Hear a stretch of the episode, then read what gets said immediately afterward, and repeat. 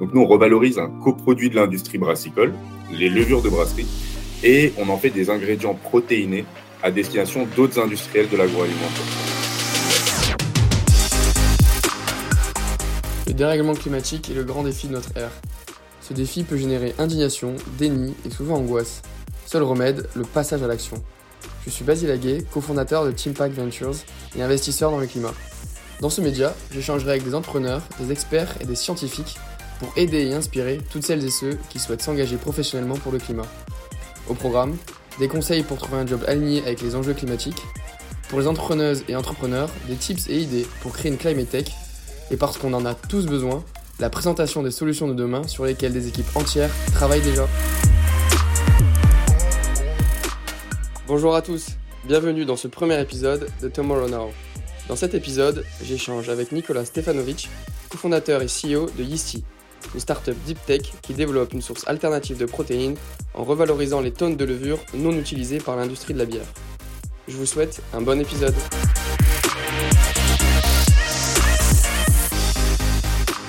Salut Nico Hello Basile, ça va? Ça va, ça va et toi? Super. Euh, bah pour mettre un petit peu le, contexte, euh, j'ai reçu pas mal de messages ces, derniers temps euh, de personnes qui souhaitaient se lancer dans la climate tech, soit entreprendre, soit y trouver un job. et je me disais que ce serait hyper intéressant de, monter un podcast où j'interviewerais bah, des, entrepreneurs comme toi qui innovent dans le climat. et l'objectif, c'est un petit peu bah, d'inspirer toutes ces personnes et de donner quelques tips sur comment innover dans la climate tech et comment potentiellement entreprendre ou y travailler. Euh, et donc, je te propose de te faire un, petit récap du sommaire que, je nous ai concocté. Donc, j'ai mes petites notes euh, sur mon écran juste devant moi. Euh, donc, en gros, ce qu'on ce qu'on va faire, c'est que je vais te demander un petit peu bah, ce que tu fais chez Listy. Est-ce que se lancer dans la climate tech, ça a été un choix volontaire? Aussi, te poser quelques questions sur bah, monter une boîte deep tech, c'est quoi les enjeux, c'est quoi les problématiques, comment on s'y prend? Euh, puis ensuite, une seconde chose, euh, vous avez une notion d'industrialisation assez forte. Euh, donc, vous allez monter des usines. Et finalement, bah, comment est-ce qu'on fait pour monter des usines? C'est quoi les enjeux? C'est quoi les problématiques? Et enfin, évidemment, je te demanderai quelques petits conseils pour tous celles et ceux qui, bah, qui aimeraient finalement se lancer dans, dans, la climate tech et qui aimeraient monter des entreprises dans le secteur ou y travailler. Donc, je ne sais pas si, si, le programme te plaît, mais si le prêt, on est parti. Ça me va très bien, très content de faire ça avec toi et en espérant qu'on arrive à apporter un peu de valeur à des entrepreneurs qui aimeraient se lancer dans la climate tech. Trop cool, trop cool, trop cool. Euh, bah écoute, je te propose pour débuter de te présenter un petit peu, de me raconter un petit peu. évidemment, je, te connais à titre perso, mais pour, pour nos auditeurs et auditrices, de présenter bah, finalement c'est quoi ton parcours, quelles études tu as fait, d'où tu viens. Donc voilà, raconte-nous un petit peu ton, bonhomme de chemin. Alors, donc, bah, déjà Nicolas Stefanovic. donc, personnellement, j'ai un background ingénieur. Euh, j'étais toujours passionné de, biologie et aussi, de, aussi des sciences dures. Euh, donc, j'ai démarré par une prépa, j'ai fait, euh, j'ai fait AgroParisTech. Donc, j'étais vraiment spécialisé en biotechnologie, biologie à la base. Puis, je me suis orienté vraiment sur l'industrie, les bio-industries. Donc, ça touche à l'agroalimentaire, aux biocarburants, à la santé, principalement, aussi à la chimie verte plus récemment. C'était d'abord ça mes spécialités, mais j'ai toujours voulu monter une entreprise. Euh, et donc, euh, derrière, je me suis vraiment réorienté et, j'ai fini en économie-gestion d'entreprise et plus particulièrement en finance durable, euh, où j'étais aussi beaucoup, beaucoup inspiré. Et ça m'a aussi beaucoup aidé dans le parcours d'Isti parce que Isti était, était, déjà créé à ce moment-là. Isti, précisément, je l'ai créé à l'issue en fait d'une d'un parcours qu'on a fait à AgroParisTech sur les bioraffineries et la chimie verte. On a eu l'occasion de visiter pas mal d'usines différentes production de biocarburants, de sucre, euh, agroalimentaire, etc. Euh, et on se rendait compte à ce moment-là qu'il y avait euh, énormément de, coproduits qui, étaient rejetés. Et, c'est vraiment de là qu'est est reparti pour moi une nouvelle réflexion. Je réfléchissais déjà à monter une entreprise, mais vraiment réorienter sur on va aller chercher un ou des coproduits pour en faire donc, soit de l'énergie, des, biocarburants, soit de l'alimentaire. C'est cette démarche qui a, découlé l'idée ici. Ok, très clair. Donc, est-ce que tu étais assez proactif dans cette démarche? Donc, je comprends que tu voulais monter une entreprise. Euh, est-ce qu'il y a cette vocation de monter une entreprise qui fasse sens d'un point de vue euh, euh, climatique, qui soit une climate tech en tant que telle, ou finalement, c'est plus à terme, au terme d'itération, au, travers de ton parcours à l'AgroParisTech, que tu es tombé sur les ici Est-ce que c'est une volonté initiale ou, pas forcément?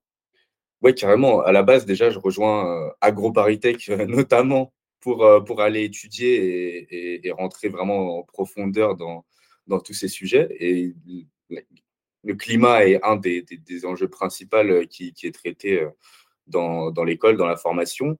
Donc déjà, à partir de là, j'étais déjà sûr, et même depuis plus jeune, que, que, je voulais faire des choses mieux pour la planète euh, que, ce que je voyais autour de moi, dans les entreprises, dans même les, la consommation, même nous, euh, premiers euh, consommateurs. donc ouais, c'était vraiment une envie à la base. Après, ma première idée, c'était pas de monter une, une climate tech, c'était de monter une brasserie. C'était un, un, projet donc voilà, c'était un peu différent et c'est aussi ça qui m'a détourné de l'aspect brasserie. Il y avait déjà plus de 2000 brasseries en France à ce moment-là. Euh, et puis la valeur que j'allais apporter euh, au monde en, créant une brasserie allait pas être la même que, que si je montais euh, une autre boîte. Et à ce moment-là, j'étais à l'agro, donc j'ai j'ai vu plein d'autres sujets, j'ai vu qu'il y avait plein, plein, plein d'autres problèmes que faire boire des bonnes bières aux gens. je me suis dit, bon, ça sera un vrai projet de kiff de monter la brasserie, mais on, on va aller sur autre chose. Et de là, a démarré une réflexion assez longue. Hein. ça pris un an et demi. J'avais démarré un petit projet très rapidement, euh, pareil dans l'alimentaire euh, social. Euh, intéressant. Peut-être dans un second temps, l'idée de la brasserie, mais d'abord, focus ici et, en faire une belle boîte. Et, la, transition est toute trouvée. Raconte-moi un petit peu finalement ce que vous faites chez Isti. Isti, c'est quoi? Isti, qu'est-ce qu'on Très concrètement, en deux mots. Donc, nous, on revalorise un coproduit de l'industrie brassicole, les levures de brasserie, et on en fait des ingrédients protéinés à destination d'autres industriels de l'agroalimentaire. Et ça va pouvoir rentrer donc, dans plein d'applications différentes, notamment dans la nutrition sportive, dans la nutrition santé. Euh, nutrition santé, ça peut être des, pour lutter contre la dénutrition des seniors, euh, la, nutrition post-hospitalisation euh, ou encore lutter contre la dénutrition aiguë euh, dans les pays en voie de développement, par exemple. Et un des troisièmes gros marchés, euh, on va dire, qu'on cible nous aujourd'hui, c'est forcément le marché qu'on va appeler donc flexitarien, végétarien, vegan. Donc, en tout cas, faire transitionner euh, sur des régimes avec euh, moins de viande et du coup, par, euh, par définition, moins impactant. donc voilà, ça, c'est les trois grands marchés qu'on cible. Après, il y en a plein d'autres qui sont intéressés par le produit, mais c'est plutôt, plutôt secondaire pour nous. Donc, concrètement, votre produit chez ici, c'est de la poudre protéinée, c'est ça? Ce que vous, que vous allez vendre à l'industrie agroalimentaire. C'est un ingrédient, c'est ça? C'est ça. Très concrètement, c'est un ingrédient, c'est une farine de levure. Et donc, même au-delà de la protéine, notre ingrédient, il a plein d'autres intérêts. Euh, en réalité, le premier intérêt de notre ingrédient, c'est le goût. En fait, euh, il va apporter euh, un goût umami. Donc, le goût umami, c'est un goût qu'on trouve beaucoup dans, la cuisine asiatique, notamment, qui, nous vient tout droit de là-bas historiquement. et en fait, qui va apporter des notes de viande ou des notes de fromage dans les produits finis. Donc, très intéressant, notamment pour les alternatives à la viande, mais pour plein d'autres produits. et donc, ensuite, l'aspect nutritionnel, bien sûr. Donc, des protéines. la levure, c'est 50% de protéines. Donc, c'est pour comparer, c'est deux fois plus riche qu'un steak, qu'une entrecôte euh, de bœuf, par exemple. Mais c'est aussi 20% euh, de fibres, donc euh, presque autant de fibres qu'une salade. et c'est aussi plein de vitamines et plein de minéraux. Donc, d'un point de vue nutritionnel, c'est extrêmement complet. Et ça, ça vient aussi du fait que nous, on, a une démarche peut-être un peu plus particulière que d'autres, qui est de garder le produit le plus brut possible, le, on travaille des démarche dite de minimal processing, donc pour processer un minimum avec les procédés les moins impactants possibles. Et ça, ça nous permet d'avoir ce produit qui est brut et qui va donc garder tous ses nutriments tout en gardant le goût umami, euh, mais de manière pas trop concentrée, donc pour pouvoir l'incorporer en grande quantité euh, dans les aliments, dans les produits finis. Et donc tout ça, tout, tout, tout cet ingrédient protéiné, cette poudre que vous allez produire, euh, la matière première pour la créer, c'est les déchets issus de l'industrie brassicole, c'est ça? C'est ça, exactement. En fait, le brasseur, lui, quand, quand, il va faire sa bière, il va utiliser donc une petite quantité de levure qu'il va mettre euh, dans son fermenteur. Et en fait, concrètement, il va donner à manger euh, à ses levures. Et la levure, en retour, va lui donner euh, le CO2 et l'alcool, les bulles et l'alcool qu'on retrouve dans la bière. Et du coup, cette, population de, petite population de levure au départ va devenir une grande population de levure à la fin. Et donc, c'est, pour le brasseur, c'est un problème parce qu'il est obligé de le traiter. Il ne peut pas le rejeter dans les égouts, dans la nature, euh, comme ça. Euh, pour comparer encore une fois, tu as sûrement déjà entendu parler des, marées vertes en, Bretagne, qui étaient dues aux élevages de porcs. Donc ça, c'est des rejets, des surplus d'azote qu'on va rejeter dans la nature qui vont causer ce, type de problème. Si on faisait pareil avec les levures, on aurait, on aurait le même type de problème. Euh, et donc, en fait, ils sont obligés de les traiter. Et donc, aujourd'hui, il y a très peu de solutions. la, meilleure solution aujourd'hui, c'est d'envoyer en alimentation animale, mais c'est un débouché qui est assez rare et qui se raréfie de, plus en plus. On le voit, des brasseries bretonnes qui avaient ce débouché, qui l'ont plus aujourd'hui, euh, parce qu'il n'y a plus de demande pour le produit. Et donc là, qu'est-ce qui se passe dans la plupart des cas? Donc, ça part donc, en station d'épuration. La station d'épuration, pour le coup, pour le brasseur, ça va être des coûts et ça, donc économique hein, pour, pour la brasserie. Concrètement, elle va, elle va payer une taxe de rejet. Parfois, elle va payer le transport. Elle va avoir aussi des coûts de stockage sur place. Euh, parfois immobiliser en fait un, outil de production pour ce qui est des levures. Ça, c'est, on a déjà vu cet exemple aussi. Euh, donc, c'est vraiment problématique pour le brasseur. Euh, et, et, pour nous, c'est, c'est entre guillemets une aubaine parce qu'on a un truc qui est absolument super riche. Et quand on a projet qu'on a vu. La, la matière première que vous allez chercher, c'est potentiellement une source de revenus supplémentaire en plus de la vente de l'ingrédient protéiné que vous allez créer en, en bout de chaîne. C'est ça, c'est, c'est recréer de la valeur à, partir de quelque chose qui, aujourd'hui, au-delà de ne pas avoir de valeur sur un marché, c'est euh, que ça, ça, coûte, même d'un point de vue économique et d'un point de vue environnemental euh, d'ailleurs. Hyper intéressant. Hyper intéressant. Je suppose quand même que c'est pas aussi facile que ça en a l'air. Euh, il y a, je suppose, un, tout un procédé scientifique qui va permettre de, de transformer les déchets issus d'un fruit brassicole en cette fameuse, en ce fameux ingrédient protéiné. donc il y a de la R&D, donc c'est une DTech ici, on, on, peut dire ça comme ça? Ouais, carrément. Euh, carrément, si ça n'avait pas été fait, euh, c'est pas pour rien. Les gens étaient conscients que c'était quelque chose de riche. Euh, les gens étaient conscients que c'était un problème aussi, euh, puisqu'ils le rencontraient au jour le jour du côté brasseur. Euh, maintenant, la grande complexité, c'était que cette levure, elle est très, très, très amère. Vraiment très amère. Une amertume qu'on ne peut pas retrouver vraiment autre part. Sauf qu'on peut croquer dans un grain de café, c'est pas comparable avec ce niveau d'amertume. Donc, concrètement, c'est immangeable à la base. Euh, quand ça sort euh, de chez le brasseur, c'est trop amer. Et donc, le gros enjeu, c'était éliminer cette amertume. Et en fait, c'est là qu'Isti devient une deep tech finalement. Euh, c'était notre principal problème. Quand on a eu l'idée, il y avait tout qui était bon. Les brasseurs étaient trop chauds pour nous donner leur levure. les clients étant bon, bah, le produit est super, mais il faut que ça soit désamérisé. Et donc, ça, c'est le gros problème de Isti au, au, tout début. Et, et, euh, c'est de la première année d'ISTI, c'est de la RD, c'est du labo. C'est euh, après à peu près huit mois qu'on a fait vraiment la première expérience laboratoire à toute petite échelle qui nous a prouvé que le procédé qu'on a utilisé à ce moment-là marchait. Euh, mais pendant huit mois avant, on mangeait des levures amères, ça ne marchait pas. hyper, intéressant. hyper intéressant.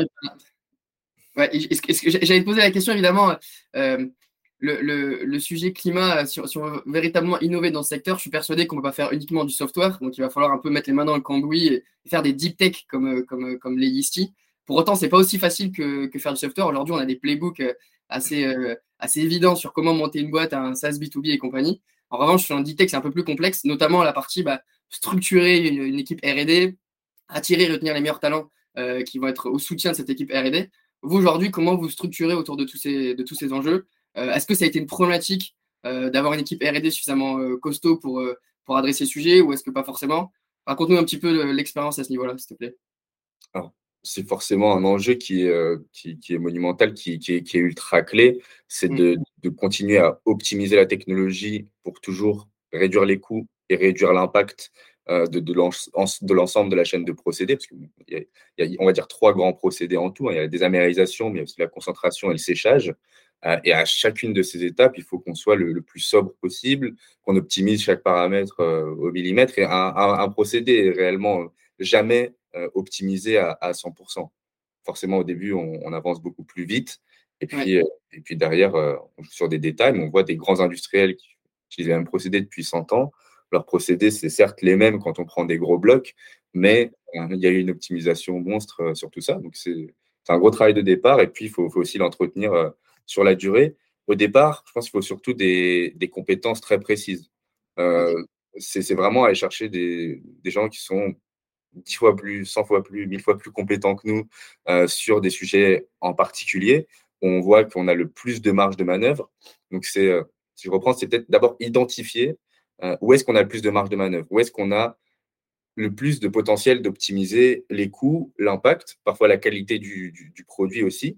Et puis derrière, on a des ressources limitées. Euh, on est une startup à se dire, OK, cette ressource, cette spécialité-là, cette personne qui sera gérer ce problème, l'optimiser, euh, il faut aller chercher quelqu'un qui, est, déjà très solide sur le sujet euh, et, qui puisse rapidement régler, continuer à optimiser et, chercher tout ça. Aujourd'hui, vous êtes combien dans l'équipe R&D chez, chez Aujourd'hui, il y a quatre personnes en R&D chez Isti. Et il y en a quatre autres qui nous rejoignent entre janvier et mars 2023.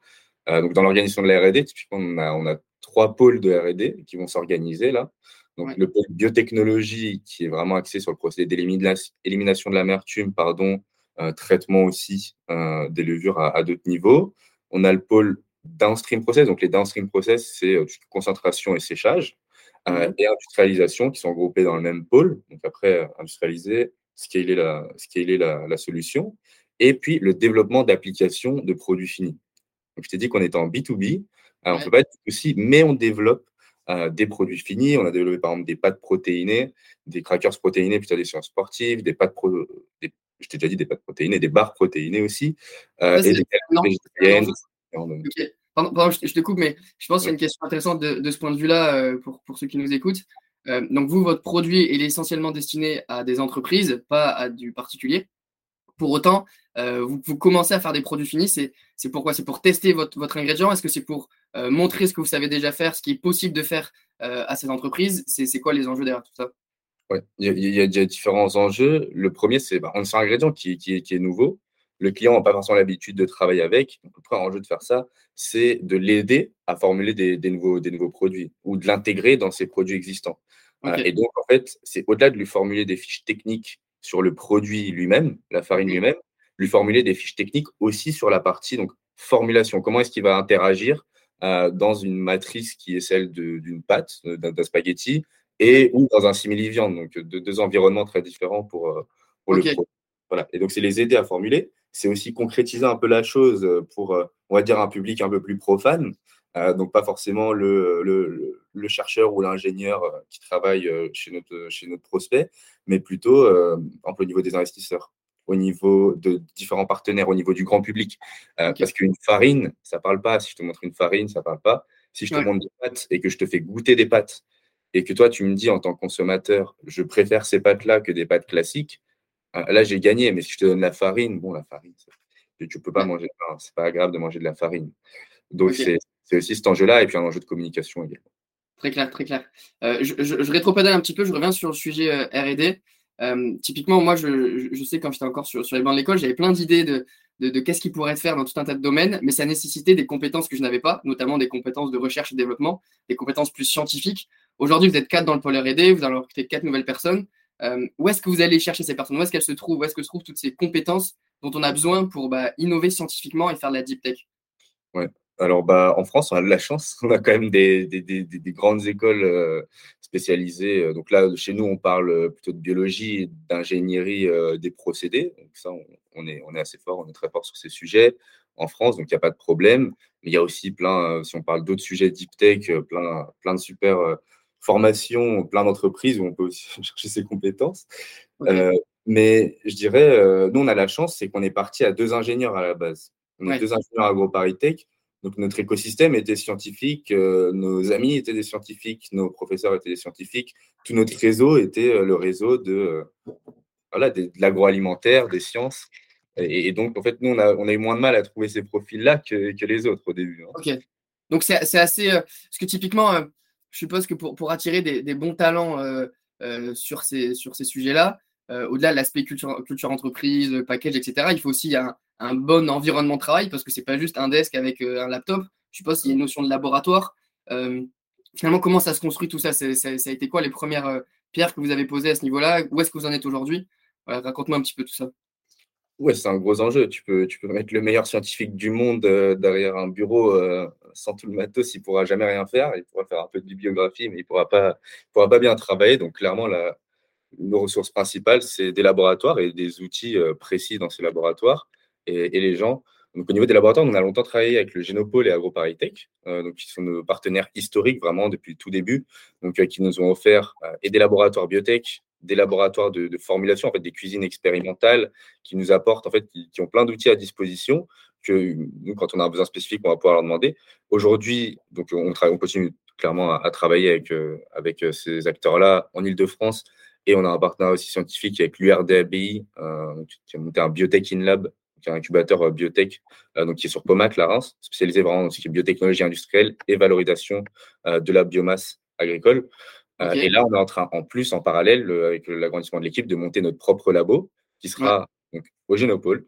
Euh, donc à partir de mi-janvier, euh, notre labo sera enfin finalisé. Là, il, est encore, là, il y a des petits travaux à finir. Et donc, on aura vraiment un gros labo à nous et on continuera nos collaborations de recherche, bien sûr, avec, avec AgroParisTech notamment. Super, bah, félicitations. Et, pour finir un peu sur ces, sur ces enjeux RD, donc une, fois, une fois que tu as, ce labo, déjà, déjà est-ce que c'est quelque chose de très coûteux pour vous? Est-ce que c'est quelque chose qui, impacte euh, fortement votre runway, euh, vos coûts euh, mensuels, ou est-ce que c'est quelque chose qui pas significatif dans votre budget Cette notion de. C'est un coût important. le labo, si on prend, moi je te donne notre exemple précis, le labo, on prend le, loyer et les charges qu'on a sur place, c'est le salaire d'un sales qui a entre 5 et 10 ans d'expérience si tu compares un peu à une autre boîte qui a pas ces besoins-là, euh, en termes d'investissement, on est à on est à peu près 150 000 euros. Donc, euh, allez, c'est encore une fois en R&D, c'est trois recrutements. Enfin, c'est des coûts qui sont vraiment importants. il y a de l'investissement, c'est différent, mais les laboratoires, déjà, c'est pas si facile que ça à trouver. Euh, trouver les laboratoires adaptés au bon moment, il y a, il y a vraiment une tension en ce moment sur ça. Beaucoup plus de, de, biotech qui se font. On a des biotech alimentaires maintenant, qui était moins le cas avant. On a des biotech euh, pour les sujets euh, d'énergie, bien sûr sur les sujets de la santé, historiquement très basé sur ça. Donc, euh, une tension sur le laboratoire, des prix qui sont quand même assez élevés, mais qui, sont, qui restent soutenables. Mais une structure qui, a, qui est du coup très très différente de beaucoup de startups. et ça, il faut réussir à bien le, le faire comprendre à, à, beaucoup, notamment aux investisseurs qui, qui ont eu moins l'habitude historiquement d'investir dans ce genre de projet. Quoi. Et à ce niveau-là, euh, pour finir sur le la RD, vous, vous bénéficiez euh, d'aide de la part de l'État? Je suppose qu'il y a des, subventions pour financer euh, le salaire de, celles et ceux qui travaillent sur les enjeux recherche et développement. Mais est-ce que aussi vous, bénéficiez d'aide sur bah, le, paiement d'un loyer d'un laboratoire typiquement? Ça, c'est une énorme chance qu'on a, a, en France. On a énormément d'aide pour la recherche, le développement. je peux les citer. Il y a celles qu'on connaît bien, que généralement les gens connaissent plutôt bien, le statut de jeune entreprise innovante, euh, le crédit impôt recherche et le crédit impôt innovation. Crédit impôt recherche, crédit impôt innovation qui vont pouvoir rembourser euh, des salaires, en partie, tout ou partie euh, des salaires en fonction du profil. Si on est chercheur, jeune docteur, ingénieur, technicien, ça va être un petit peu différent, mais en tout cas, c'est très bien subventionné euh, par le CIR. derrière, on a aussi tout ce qui est subvention de la BPI. nous, par exemple, on vient d'obtenir la bourse French Tech Emergence, qui est une bourse destinée à financer la recherche de projets deep tech. Euh, donc, c'est tout de même 90 000 euros de financement. Euh, également, on vient d'obtenir des obligations convertibles de la part de BPI France via le programme donc French Tech Seed. Euh, là, on parle de 250 000 euros d'obligations convertibles. Alors, je veux dire, des aides, il y en a, il y en a vraiment beaucoup. Il faut, faut, pouvoir aller les chercher, mais d'abord, il faut aller constituer ses, fonds propres. je dirais que c'est la partie la plus compliquée, surtout la, le premier temps. Quoi. Ok constituer des fonds propres conséquents pour aller chercher ces aides publiques. Euh, quand on a un projet deep tech, euh, toi qui, qui es investisseur, euh, tu vois bien que c'est quand même un peu compliqué. Quand tu as un investisseur, tu dis bon, moi cette année, je vais financer, je, je, viens chercher tant d'argent et cette année, je vais financer, je vais pas financer de la croissance de mon chiffre d'affaires, je vais financer des recherches, le scale-up de mes procédés et puis je vais aller chercher des contrats. Je viens de voir un premier temps pour aller chercher des contrats. il n'y a pas de chiffre d'affaires avant. Typiquement, ici, vous envisagez un, début de chiffre d'affaires conséquent d'ici quoi Deux, trois ans peut-être? Et encore, chiffre d'affaires euh, conséquent, déjà un million d'euros euh, à partir de mi-2024 euh, annuel.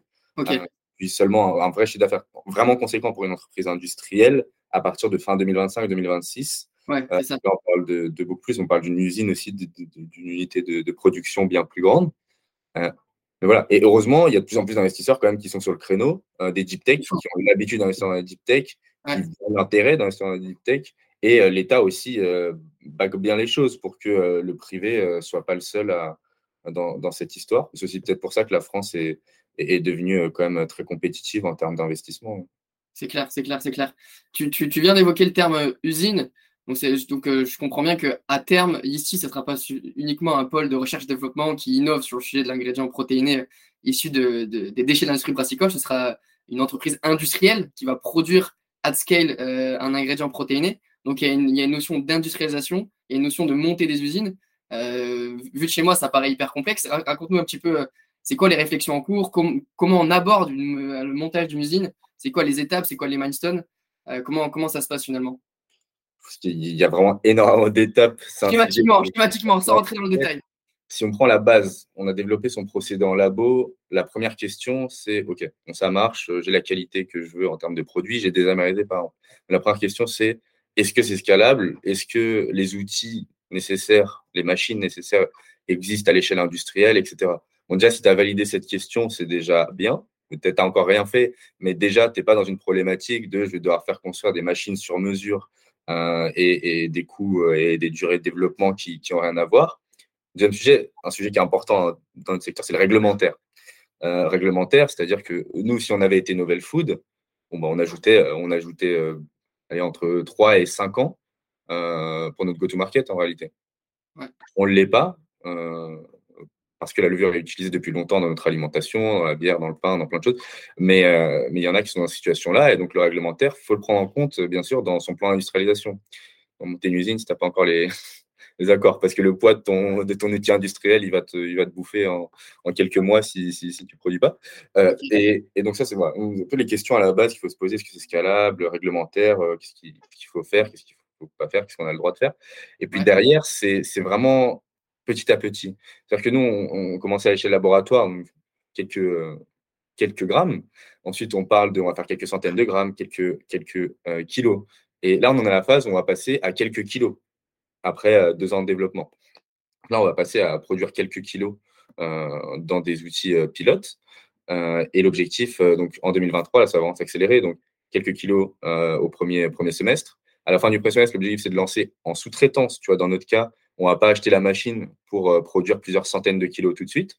On va sous-traiter dans un premier temps pour valider certaines, certaines caractéristiques, on va dire, euh, techniques du process et pouvoir ensuite enchaîner sur la conception et l'installation d'une ligne industrielle. En 2024, on parle d'un démonstrateur industriel qui, lui, nous permettra de produire 100 tonnes par an. C'est là la première source de chiffre d'affaires de Yeasty, la première fois que Yeasty fera tout de A à Z très concrètement. Euh, donc récupérer la levure, la vendre à un client qui mettra dans un produit qui se retrouvera sur le marché, ça sera en 2024. Ça, c'est 100 tonnes par an. Donc 100 tonnes par an, ça peut paraître beaucoup en termes de, volume. 100 tonnes, c'est beaucoup.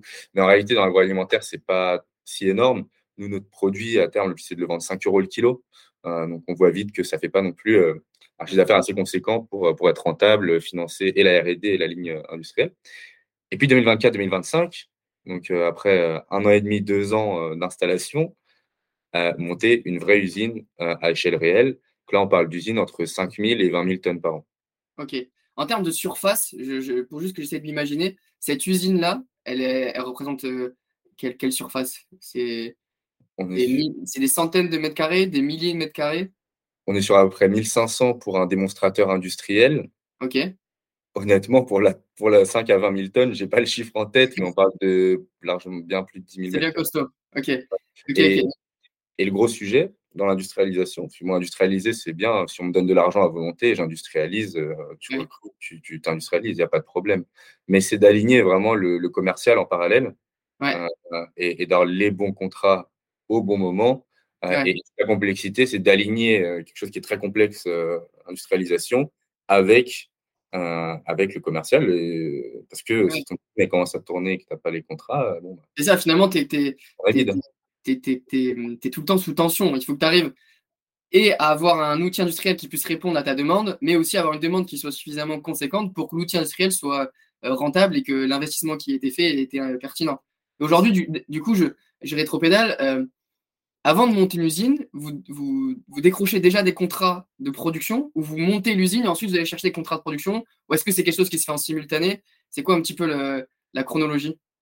Alors, concrètement, sans contrat ou intérêt vraiment bien marqué, on va dire, d'un client, euh, il y a très peu de chances que quelqu'un te, finance, que ce soit euh, la banque ou des investisseurs privés ou la BPI, euh, si tu n'as pas déjà les contrats. parce que ça engage des coûts qui sont extrêmement importants. Donc, si tu n'as pas une preuve réelle que, mmh. que, tu vas vendre le produit, il n'y a pas grand monde qui te suivra financièrement. Donc, c'est clairement quelque chose qu'il faut faire avant d'aller monter, que ce soit un démonstrateur industriel ou euh, une usine vraiment à une autre échelle, c'est vraiment avant qu'il faut le faire. Euh, au moins une, une, bonne partie des contrats euh, et, des intérêts vraiment binding avec, enfin, des, des, contrats vraiment binding avec, avec le client. Après, si tu es très riche, tu veux financer ton industrialisation, le risque, mais ça, c'est très rare, ça n'existe pas trop. Et, une des chances, peut-être que si je voulais mettre en, dans les deep tech, finalement, on a peut-être une chance, c'est bon, bah, le, temps de développement technologique, euh, scale-up quand on a un industriel comme nous, etc., est long. Mm. Mais c'est tout un temps où, donc forcément, on doit focus beaucoup de ressources sur euh, la partie technique. Mais en réalité, c'est tout un temps, on a aussi bien le temps de préparer euh, le positionnement, de réfléchir bien à comment on va s'intégrer dans ce marché, etc. Euh, c'est-à-dire que dans, la, dans les six premiers mois, tu n'es pas là à déjà chercher tes clients, à te planter parce que tu n'es pas allé sur le bon marché ou la bonne typologie d'entreprise en face ou quoi que ce soit. On a tout ce temps pour aussi bien préparer nos stratégies commerciales. Et, je pense que si on ne l'oublie pas, il ne faut pas l'oublier parce que sinon, tout ce temps, on n'y réfléchit pas. Et puis potentiellement, on s'est planté euh, sur le développement de la techno, l'orientation de la RD, etc. C'est vraiment quelque chose à ne pas oublier, même si on est des boîtes très technologiques euh, à la base. Et, c'est vraiment important de, de bien le garder en tête. Ok, hyper clair, hyper clair. Euh, je, passe un peu du, coq à l'âne. Euh, donc aujourd'hui, vous êtes euh, une petite dizaine chez Isti. vous venez d'annoncer votre première levée de fonds SID. Vous avez levé à peu près 1,4 million si je ne me trompe pas. vous avez monté Isti en sortie d'école. donc vous n'avez pas non plus une expérience ultra aiguisée dans le monde de l'entrepreneuriat et, de l'entreprise. évidemment, il y a il y a une certaine garde des talents dont on, dont on, enfin, qu'on, constate sur le marché de l'emploi. Aujourd'hui, si on, si on, on, a, on nommait la partie R&D juste dans sa globalité, euh, comment est-ce que vous construisez une culture entreprise Je sais que c'est quelque chose qui nous parle beaucoup chez Impact. Comment est-ce qu'aujourd'hui vous progressez sur chez culture entreprise? Comment est-ce que vous construisez une culture entreprise qui soit suffisamment euh, compétitive pour attirer et retenir les meilleurs talents? Euh, voilà, quand on sort des cas, on n'a pas forcément cette vision de bah, qu'est-ce qui se fait dans sein d'entreprise, quels sont les, les plus, les moins, quels sont les points d'attention? Donc voilà, raconte-moi un petit peu déjà ce que vous mettez en place, ce que vous prévoyez de mettre en place, et peut-être aussi ce qui m'intéresse le plus, comment tu fais pour progresser sur ce sujet-là, comment tu fais pour bah, gagner l'expérience malgré le fait que euh, tu sors d'école euh, il y a à peine un an et demi, deux ans? Ouais, carrément. Bah, comme tu dis, ouais, euh, au-delà de première expérience entrepreneuriale, moi j'ai jamais été salarié. Ouais. gérer la partie RH quand on n'a même pas été de l'autre côté, c'est n'est pas forcément évident. Donc la seule chose à faire, il n'y a qu'une chose à faire, c'est s'entourer bien euh, de gens qui, de s'entourer, de se renseigner, de voilà. C'est-à-dire que moi j'allais voir euh, des amis à moi. Toi, ça se passe comment? Toi qui es salarié, euh, voilà, tu vois, as, des RTT, tu en as combien? Tu es sous quel type de contrat? Est-ce que tu te sens bien avec ce type de contrat? Est-ce que tu préfères autre Enfin, c'est vraiment interroger du côté vraiment bah, des amis. On en a tous hein, des, amis plein, des parents, des, voilà, tout ça. On se renseigne sur ça. Et puis, c'est bien s'entourer. on a un board aujourd'hui qui est, extrêmement complet euh, avec euh, cinq personnes. Euh, donc, il y a des investisseurs, il y a des chefs d'entreprise, d'anciens chefs d'entreprise, il y a un directeur de l'innovation d'AgroParité, il y a des y a des gens qui sont passés par, toutes ces étapes-là. il y en a plusieurs qui sont passés par toutes ces étapes, qui ont été extrêmement précieux pour nous conseiller à, plein de moments. Et, et donc ça, c'est plutôt même sur l'aspect construction. Après, derrière, quand, quand c'est lancé, entre guillemets, que le premier salarié, la première salariée est arrivée, enfin, nous, comment on a géré la chose pour l'instant, ça se passe très bien pour l'instant. On espère que ça va continuer comme ça. Ça a été de, vraiment parler avec elle euh, tout le temps, euh, de, de, lui demander ses retours. Vraiment, comment est-ce qu'on peut améliorer ça? Comment tu as vécu? cette partie euh, feedback employé, vous l'avez processé aujourd'hui? Est-ce que vous avez, je sais pas, des, des sondages employés? Comment ça fonctionne?